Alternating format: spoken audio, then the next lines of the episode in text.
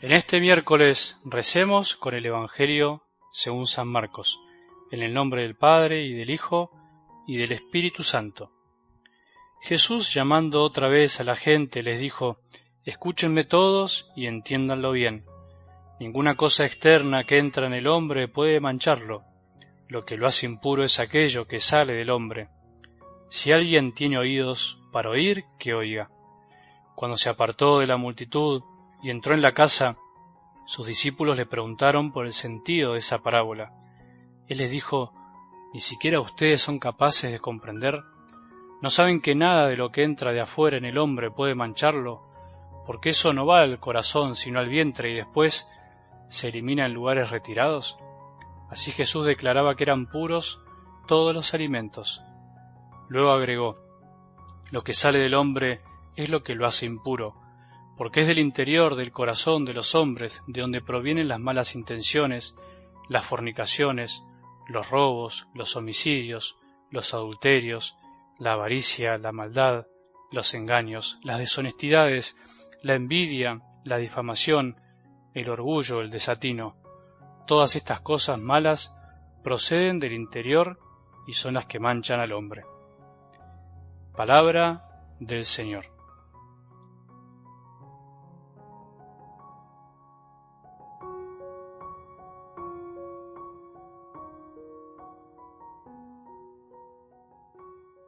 Cuando leemos atentamente la palabra de Dios, los evangelios, muchas veces nos pueden surgir muchos interrogantes, valga la redundancia, cuestionamientos, incluso hasta dudas.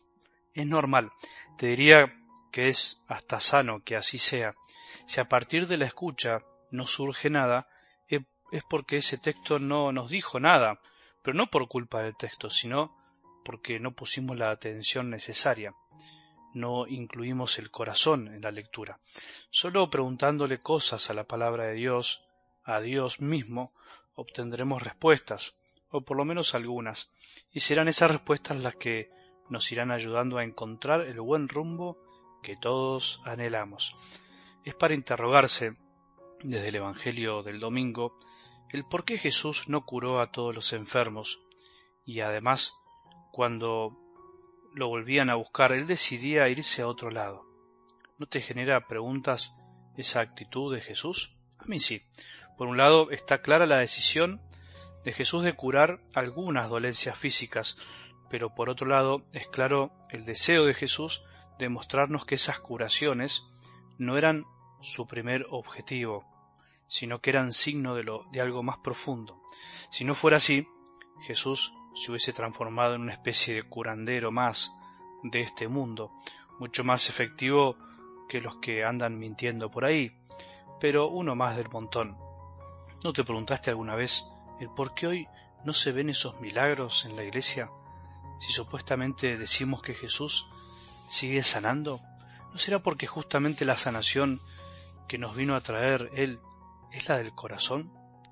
¿No será que son millones los sanados, pero que nuestra ceguera o deseo de lo extraordinario no nos deja ver más lo profundo, eso que solamente puede ver Dios, el corazón. Algo del Evangelio de hoy nos enseña algo que tiene que ver con esto que venimos hablando.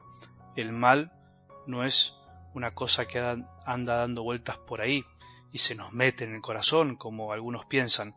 El mal no es algo que hacen los demás y solamente me toca a mí sufrirlo, sino que es algo que brota de nuestro corazón. Y en eso estamos todos incluidos.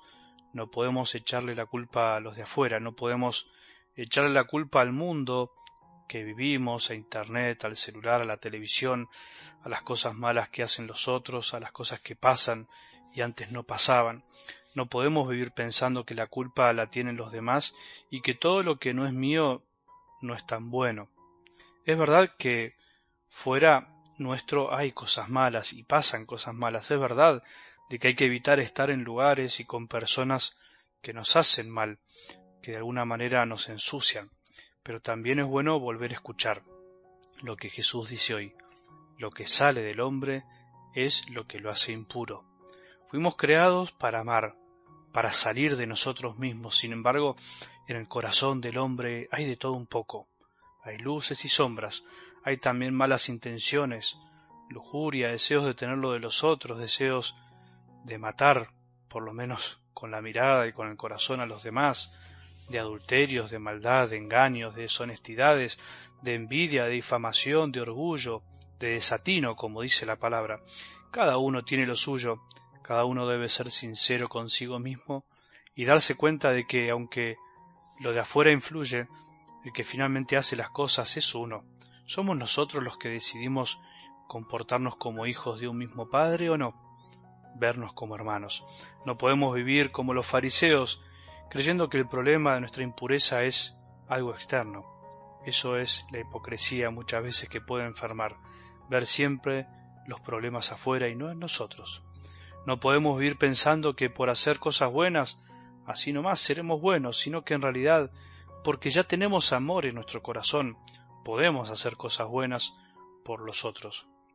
La capacidad de amar, Dios ya la puso en nuestro corazón y eso, por decirlo de algún modo, nos va abonando, nos va purificando de lo otro que siempre está y estará, porque en la medida que dejamos salir lo mejor de nosotros, lo demás, lo malo, se va apagando, va perdiendo fuerzas y colaboramos a que todo lo que nos rodea vaya siendo más lindo, las personas y las cosas.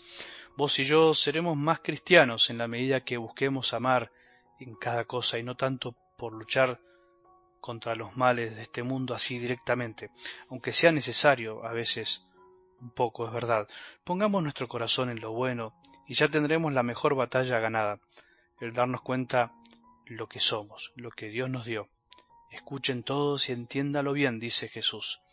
Escuchemos atentamente la palabra, para no equivocarnos con pensamientos tan distintos a los de Dios y que nos hacen a veces cerrar el camino.